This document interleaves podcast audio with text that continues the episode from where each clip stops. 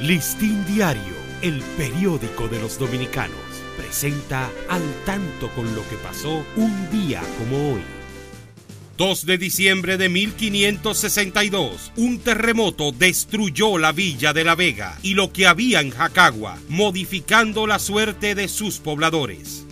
1834. Nace en Licey Manuel de Jesús Peña y Reynoso, educador, escritor y político de pensamiento liberal. Fue ministro del presidente Espaillat.